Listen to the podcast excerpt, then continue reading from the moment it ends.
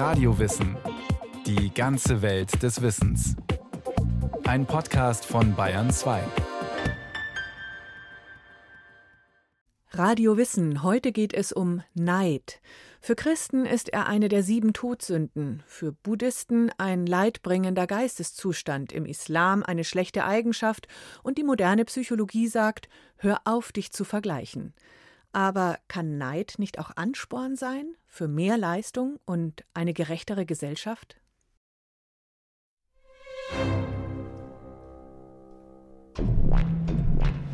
Ich mache eine Sendung über den Neid. Waren Sie schon mal neidisch? Nein, warum sollte ich das sein? Ich gönne jedem das, was er sich erschafft. Bestimmt früher mal in der Kindheit oder in der Jugend. Ne, dass man neidisch auch andere waren, weil die ein Spielzeug hatten, was ich nicht haben durfte vielleicht. Auf materielle Produkte war ich, glaube ich, neidisch. Das habe ich mir dann aber im Erwachsenenalter abgewöhnt. Die Deutschen gelten ja allgemein als unzufrieden und als, äh, na, ich bin also immer zurückgesetzt oder so und die anderen haben mehr. Wenn einer gierig ist, was die Natur des Menschen normalerweise ist, wenn ich gierig bin, dann bin ich auch neidisch drauf, weil er hätte vielleicht einen Euro mehr als ich. Warum hat er es? Und warum habe ich's nicht? Warum bin ich hier und nicht anderswo? Da wo alle sind, da wo alle sind! Au! Neid kann man zunächst mal beschreiben. Man ist auf jemanden neidisch wegen etwas. Das heißt, man neidet dem anderen ein Gut oder eine Eigenschaft und möchte die selbst haben. Sagt Hilge Landwehr, Philosophieprofessorin an der Freien Universität Berlin. Also man kann natürlich bei vielen Menschen sagen, das Geld, was die haben, hätte ich auch gerne, aber das ist noch kein echtes Neidgefühl. Das Neidgefühl ist es dann, wenn sich dieses bohrende Gefühl damit verbindet. Ich will das unbedingt auch haben und es macht mir was aus, dass ich das nicht besitze oder diese Eigenschaft nicht habe. Dann handelt es sich um Neid und ich denke, dass jeder Neidgefühle kennt und wer das leugnet, hat ein schlechtes Verhältnis zu sich selbst. Neid ist die höchste Form der Bewunderung, heißt es. Aber auch wenn wohl jeder dieses unangenehm nagende Gefühl schon einmal erlebt hat, gibt niemand gerne zu, dass er neidisch ist. Denn Neid hat keinen guten Ruf. In einer Liste von 100 wünschenswerten Charaktereigenschaften landete neidisch auf Platz 97. Dahinter kamen nur noch engstirnig, falsch und grausam. Für Buddhisten ist Neid ein leidbringender Geisteszustand, im Islam eine schlechte Eigenschaft, die zu Unheil führen kann, und in der Bibel eine der sieben Todsünden. Du sollst nicht begehren deines Nächsten Hab und Gut, mahnt das zehnte Gebot. Also ich bin ja gar nicht neidisch. Ich gönne den Leuten ein Auto, schöne Kleider. Ich sag zwar schon mal, ach, ich hätte auch gern schönere Beine gehabt oder irgendwie, aber dass ich denn neidisch bin, nee, also nee. Wer war das nicht schon mal im Leben? Man will das irgendwie nicht zugeben. Das ist urmenschlich, finde ich, aber ich doch nicht. Das Wort Neid ist einfach unheimlich negativ geprägt. Man kann es natürlich auch positiv sehen, so als Blick darauf, was anders ist und was ich persönlich vielleicht noch verändern und verbessern könnte. Ne? Wenn ich allein die Werbung angucke, so, ja, ich habe das, ich habe das und das und du musst das auch haben und sowas alles. Weil der Mensch gierig ist. Das ist der Grund, warum der Neid entsteht. Sind andere erfolgreich, hab ich ein Problem. Der Zustand ist wirklich recht unangenehm. Ich bin oft sehr neidisch auf ihr schönes Geld, denn Geld wär auch gern meine Welt. Neid, das weiß jeder, ist keine Zier, doch ich gebe es zu, er wohnt doch in mir. Es hat keinen neidisch, genauso wie du. Hier kommt der Neid. Die neidische Person glaubt in der Regel, dass der Erfolg der anderen Person nicht verdient sei. Die neidische Person empfindet Leid beim Glück einer anderen Person. Sie kann sich nicht mit der anderen Person freuen. Das ist wirklich moralisch problematisch. Jörg Noller vertritt zurzeit an der Universität Konstanz den Lehrstuhl für praktische Philosophie und beschäftigt sich schon lange mit Theorien des Bösen und Unmoralischen. Den Neid findet er besonders komplex und spannend. Der Neid kennt keinen Gewinner, da verliert jeder. Der Neid tritt ja auch nicht wirklich zutage direkt, wie jetzt die Wut. Die Wut entlädt sich nach außen. Der Neid, der ist nach innen gerichtet, der zerfrisst sich selbst. Also jemand, der neidisch ist, der würde gefragt, ob er neidisch sei, immer antworten, ich bin doch nicht neidisch. Also, wie kommst du denn drauf? Für den britischen Philosophen Francis Bacon ist Neid der verwerflichste und niedrigste Affekt, der immer einen Grund finde. Dabei schadet und quält er in erster Linie den, der neidisch ist. Seine Seele ist von Bitterkeit erfüllt und er wird von allen gehasst. Denn neidische, noch schlimmer missgünstige Menschen mag man nicht. Zu viel negative Energie. Das bemerkte Papst Gregor der Große bereits Anfang des siebten Jahrhunderts. Wenn die Fäulnis des Neides das besiegte Herz verdirbt, dann zeigt auch das Äußere an, wie schwer der Wahnsinn den Geist bedrängt. Die Farbe wird blass, die Augen verschleiert, der Geist entzündet, die Glieder kalt, das Denken wild, die Zähne knirschen. Der Neid wurde auch schon bei Aristoteles definiert als ein leidenschaftliches Unlustgefühl, das sich auf das Glück einer anderen Person bezieht. Und auch Immanuel Kant spricht vom Neid als einem Hang, das Wohl anderer mit Schmerz wahrzunehmen, obwohl dem Seinigen dadurch kein Abbruch geschieht. Also der Neid, der kann auch so einen Strudel entwickeln, dass man sich in etwas hineinsteigert. Also Neid und Fanatismus stehen sich auch gar nicht so fern. Wenn ich das Gefühl habe, ich bin insgesamt zu kurz gekommen, ja, dann kann sich so eine allgemeine Neidhaltung entwickeln, die sich auf alles überträgt. Das nennt man dann auch Ressentiment. Das ist eine Art heimlicher Groll, eine Art Rachsucht dafür, dass man sich unverdientermaßen in einer schlechten Situation sieht. Der Philosoph Arthur Schopenhauer verglich den Neid mit einer giftigen Kröte. Shakespeare nannte ihn ein grünäugiges Monster. Und es macht mich blind. Lass mich böse sein. Mach zum Sklaven mich, meiner eigenen Gedankenwelt, bis sie zusammenfällt und mich nicht mehr. Ja, der Neid ist nicht nur hässlich, er macht auch hässlich. Spieglein, Spieglein an der Wand, wer ist die Schönste im ganzen Land? Fragt die Königin in Grimms Märchen den Zauberspiegel und bekommt zu hören, dass ihre Stieftochter tausendmal schöner ist als sie. Da erschrak die Königin und ward gelb und grün vor Neid. Von Stund an, wenn sie Schneewittchen erblickte, kehrte sich ihr das Herz im Leibe herum, so hasste sie das Mädchen. Und der Neid und Hochmut wuchsen wie ein Unkraut in ihrem Herzen, immer höher, dass sie Tag und Nacht keine Ruhe mehr hatte. Also ich denke, gerade Neid auf die Schönheit von anderen ist was ganz Typisches. Man findet das in der Literatur ja andauernd. Die Frage ist immer, in welchem Maße geht es mir darum, dass der andere dieses Gut oder diese Eigenschaft nicht haben soll? Oder geht es mir einfach nur darum, dass ich die auch haben möchte und sehe ich Möglichkeiten, dieses Gut oder diese Eigenschaft zu erreichen? Genauso wie bei der bösen Stiefmutter im Märchen funktioniert der Neid auch im wahren Leben. Jemand vergleicht sich mit einer anderen Person. Fällt dieser Vergleich unvorteilhaft aus, wird das Selbstwertgefühl angekratzt. Je geringer die Aussicht ist, die eigene Unterlegenheit zu überwinden, desto feindseliger werden die Gedanken. Weil das so ist, ist es eben auch nicht schön, beneidet zu werden, weil man genau das wahrnimmt, dass andere einen in einem negativen Licht sehen, nämlich weil sie auch die Dinge haben möchten, die man selbst hat. Die Urszene des Neides stammt aus der Bibel. Da erschlägt Kain seinen Bruder Abel, weil Gott seine Opfergabe weniger schätzt. Ein klarer Fall von Geschwisterneid. Ja, entsteht halt viel Hass. Warum hat er, warum ich nicht? Und so fängt dann die Lästerei so peu à peu an. Neid führt auch zu vielen bösartigen Dingen. Ich bin neidisch, dass er was hat, dann nehme ich ihm das weg. Los geht es damit schon im Sandkasten. Da schielen die Kleinen neidisch nach dem Eimer oder der Schaufel von den anderen Kindern. Denn die sind doch viel schöner und besser als die eigenen Sachen. Und wehe, die große Schwester bekommt ein größeres Eis, darf länger am Computer spielen oder im Auto vorne sitzen. Voll ungerecht.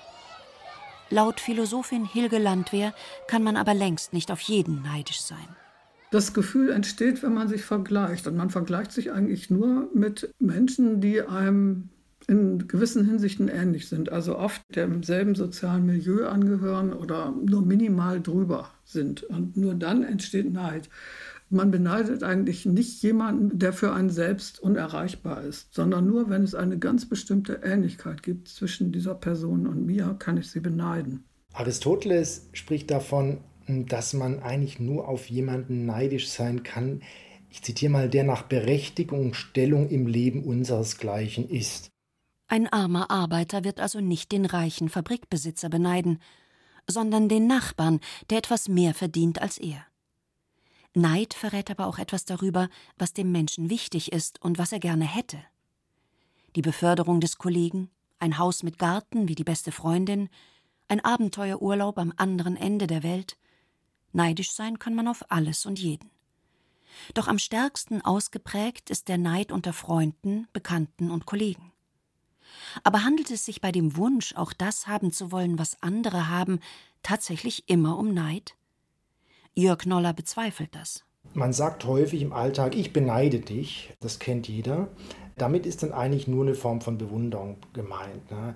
Jeder, der sagt, ich beneide dich, der gönnt einem gerade den schönen Urlaub oder den Erfolg oder was auch immer. Aber wenn der Wunsch von diesem leiblichen Spüren begleitet ist, dass man so ein bohrendes, nagendes Gefühl hat, dass der andere so einen tollen Urlaub gemacht hat, während man selbst nicht wegfahren konnte oder nicht das Geld hat, dann ist das natürlich ein Gefühl und das Gefühl ist der Neid. Hier kommt der Neid, vor ihm ist niemand gefeit, lern ihn zu verstehen, dir wird es besser gehen.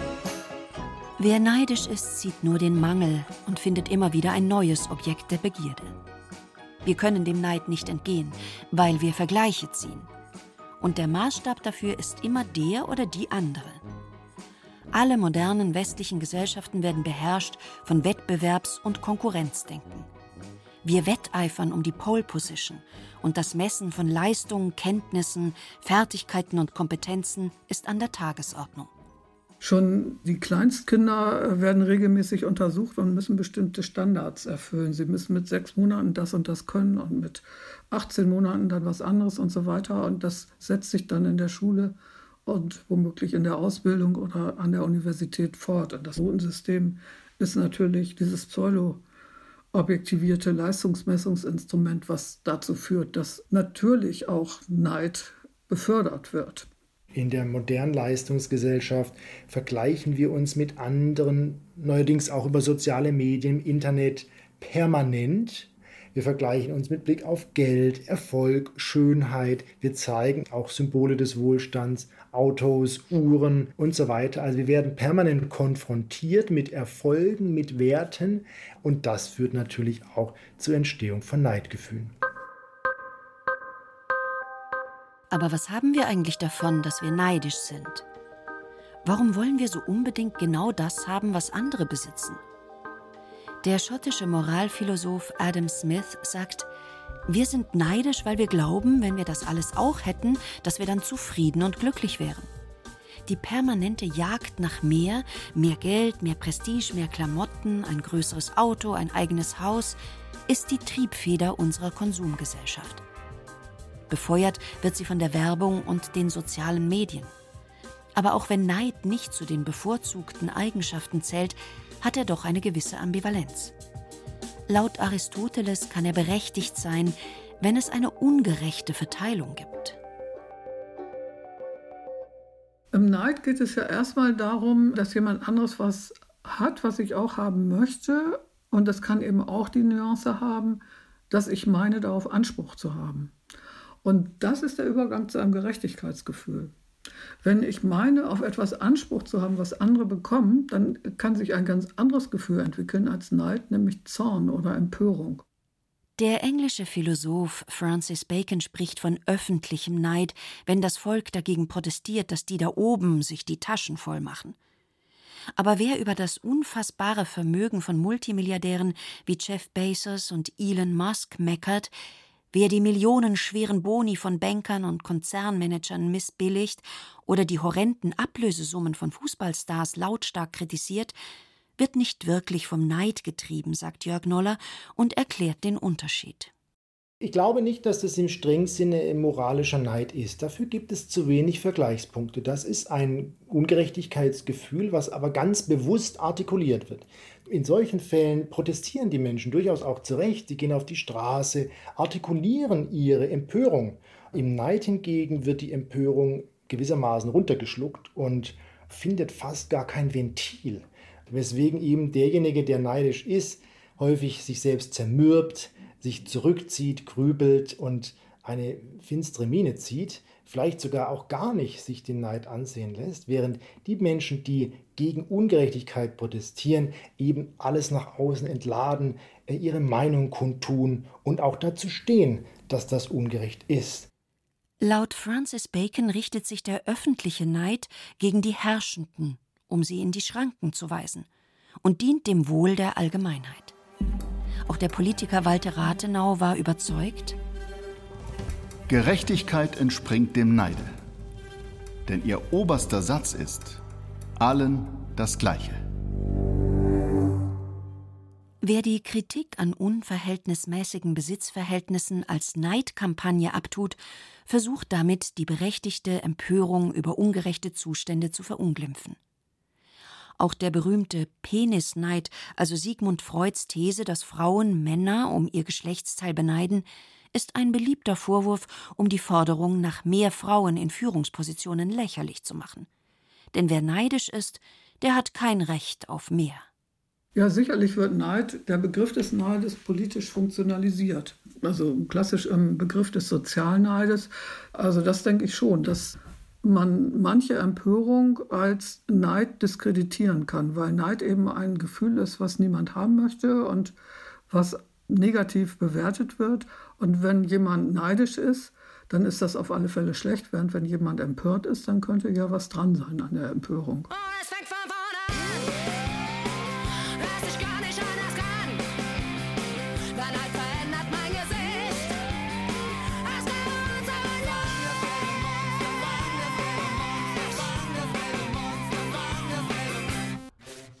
Nicht immer hat das gelbe Monster Böses im Sinn. Wer begehrt, was andere haben, ohne sich zu wünschen, sie hätten es nicht, für den kann Neid auch motivierend sein. Während der Missgünstige das Glück oder Talent der anderen, die erfolgreicher sind, schlecht macht und am liebsten zerstören will, versucht der gutartige Neider mit Ausdauer, Energie und Fleiß mit dem anderen gleichzuziehen. Ich war eigentlich immer eine gute Schülerin, aber es gab dann immer noch so eine, die war immer noch ein bisschen besser. Und dann habe ich mich angestrengt und dann war ich plötzlich auch so gut. Neid kann auch Leistung hervorrufen. Ansporn kann sein, wenn ich sehe, was manche leisten können, dass ich dann in Anführungszeichen neidisch bin, aber das vielleicht dann mehr als Antrieb sehe, selbst zu gucken, was kann ich noch tun, um meine persönlichen Ziele, Ideale zu verwirklichen. Der Philosoph Martin Seel unterscheidet in seinem Buch 111 Tugenden, 111 Laster den generösen vom aggressiven Neid. Menschen, die auf großzügige Art neidisch sind, können Unterschiede akzeptieren und für das eigene Leben wertvoll machen. Auch wenn sie sich ständig mit anderen vergleichen, nutzen sie das Gefühl des Neides, um sich weiterzuentwickeln. Neid als Antrieb, Neid als Startpunkt, Neid als Vergleichsmöglichkeit, Neid als Orientierung, wo steht man eigentlich, wo stehe ich, wo sind die anderen, Neid als Erkenntnismethode, Neid auch als Mittel herauszufinden, was will ich eigentlich, wo sind meine Präferenzen. Das spürt man im Neid auch sehr deutlich. Also im Neid erkennen wir uns eigentlich selbst. Und so sollte man den Neid verstehen. Neid als Selbsterkenntnis und Kraft weiterzukommen. Hier kommt der Neid,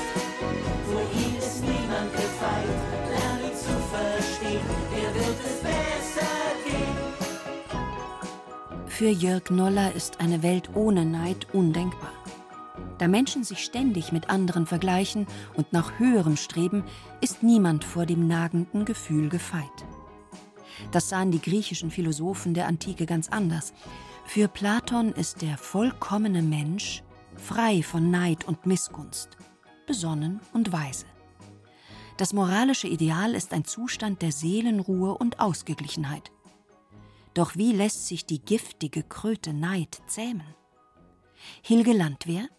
Ich glaube nicht, dass es ein Patentrezept der Neidvermeidung gibt, sondern man kann nur bewusst mit seinen Gefühlen umgehen und sehen, dass man sich darüber klar wird, was man wirklich will und alle Kraft dafür einzusetzen, das auch zu erreichen. Und insofern glaube ich nicht, dass dieses Gefühl äh, ganz und gar vermieden werden kann. Ich denke aber, dass man damit in sehr unterschiedlicher Weise umgehen kann. Wenn ich dann einen Grund habe, neidisch zu sein, entweder ich muss was dafür tun, dass ich dem gleichgestellt bin, oder ich muss einfach damit leben. Wenn du nichts tust, kriegst du auch nichts. Ganz einfach. Zu denken, was habe ich denn alles Schönes? Und dann legt sich das ganz schnell. Man sollte zufrieden sein mit dem, was man hat. Ne? Also ich glaube, Glück definiert sich nicht darüber, was man an materiellem Wert hat, sondern das Leben an sich, wie man es selber gestaltet. Ne?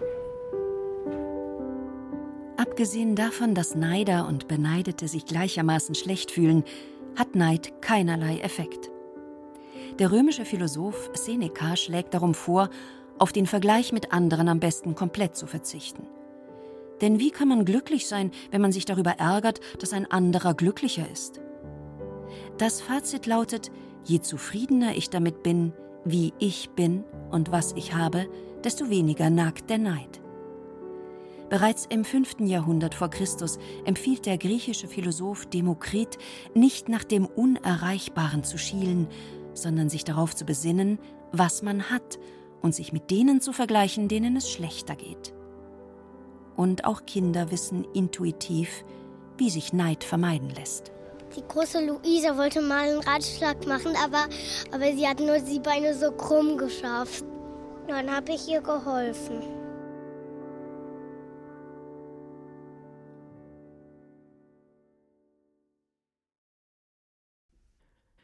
Der Neid, das gelbe Gift, das wir wohl alle kennen. Eine Podcast-Folge von Claudia Heißenberg. Vielleicht interessiert Sie auch ein Radiowissen über Egoismus als neue Lebensform oder das Gefühl der Zerrissenheit. Alle Folgen überall, wo es Podcasts gibt.